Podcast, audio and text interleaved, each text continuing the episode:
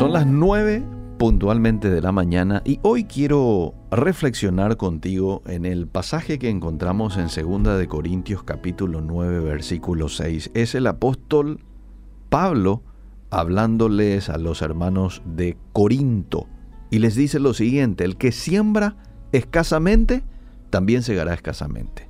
Pero el que siembra generosamente, generosamente también segará. Cada uno de como propuso en su corazón, no por tristeza, no por necesidad, porque Dios ama al dador alegre. Nuestro Dios es ejemplo de generosidad para nosotros. Ha sido tan generoso con nosotros en todos los sentidos. Vamos a hacer un poco un repaso para poder apreciar la generosidad de Dios con la humanidad. Nos formó en el vientre de nuestra madre con ternura y amoroso cuidado nos dio vida, nos dio vida. Creó el mundo en el que vivimos, nos ha dado aire para respirar, agua para beber, comida para poder alimentarnos. Ha dado estos regalos a todas las generaciones y no ha negado a ninguno, a pesar de lo injusto que a veces somos. Mateo 5:45 dice, para que seáis hijos de vuestro Padre que está en los cielos, que hace salir su sol sobre malos y buenos, y hace llover sobre justos e injustos. Independientemente a si sos bueno, si sos malo, Dios te ha dado estos regalos. Ahora, para el Hijo de Dios, para aquel que ha abierto su corazón, para aquel que ha permitido que el Hijo de Dios ingrese a su vida, en el momento de la salvación se reciben más regalos. El perdón de los pecados es uno de ellos. La vida eterna, es decir, la adopción en la familia de Dios y un hogar celestial, esos son regalos que hemos recibido. Pregunto, ¿lo merecíamos? No, no los merecíamos tampoco podíamos ganarlos por nuestra propia cuenta. Han sido dados sin limitaciones a todos los que creen en Jesús como Salvador personal. Pero esperaba hoy con otro regalo que recibió todo hijo, hija de Dios en el momento de la salvación. El Espíritu Santo, el consolador, el compañero que mora en nosotros que está con nosotros y nos ofrece lo que necesitamos todos los días. Guía, sabiduría. ¿Por un tiempo limitado es el regalo del Espíritu Santo? No. Es para toda la vida. Hasta el momento que usted tenga que partir de esta tierra, el Espíritu Santo prometió acompañarlo. Juan 14, 16. Y yo rogaré al Padre, dice Jesús, y os dará otro consolador para que esté con vosotros, escucha esta palabra, para siempre. Mis queridos amigos, es tanto lo que se nos ha dado, pero cómo a veces luchamos para dar con generosidad. Es, es que nuestra naturaleza egoísta quiere conservar lo que tenemos.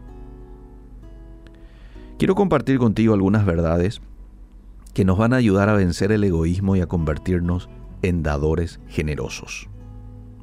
Cuando usted da con generosidad, y ojo, quiero hacer aquí una aclaración que cuando hablamos de dar con generosidad, no necesariamente tiene que ser dinero, efectivo. Yo puedo dar con generosidad de mi tiempo, de mis talentos, de, de tantas otras cosas mis oídos a veces puedo dar con generosidad, prestando atención, escuchando a alguien que necesita atención. Probablemente tiene dinero, pero necesita atención. Y cuando yo doy con generosidad, quiero que sepas lo siguiente. Estás imitando a Jesús al dar con sacrificio.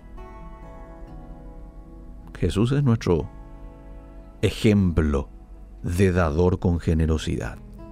Lo segundo, estás honrando al Padre Celestial al obedecer su mandamiento de dar. Dios es el que nos manda a dar. Cuando estás dando con generosidad, estás obedeciendo ese mandato.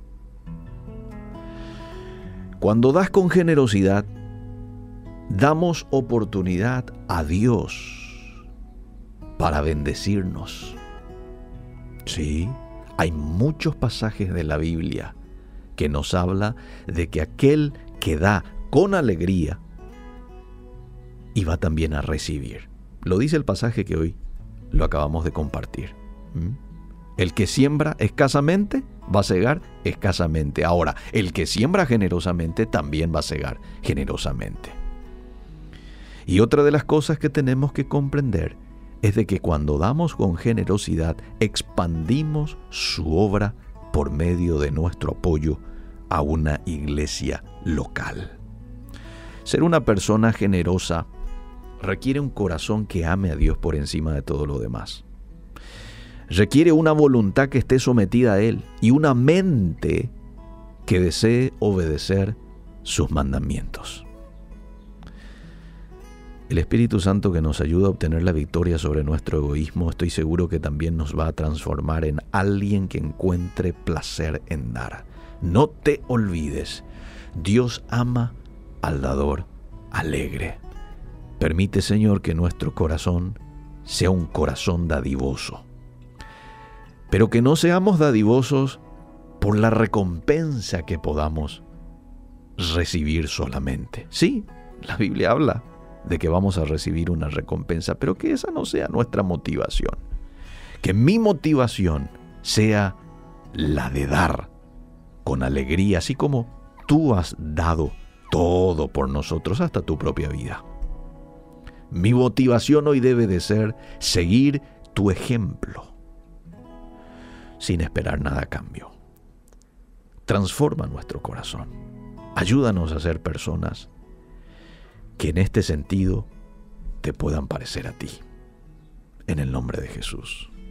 Amén y amén. Y en tus ojos y en tus manos pueda ver que como dicen, el tiempo no pasa en vano. Cuando algún día en tus brazos nuestros hijos se adormezcan y volvamos a encontrarnos en la mesa.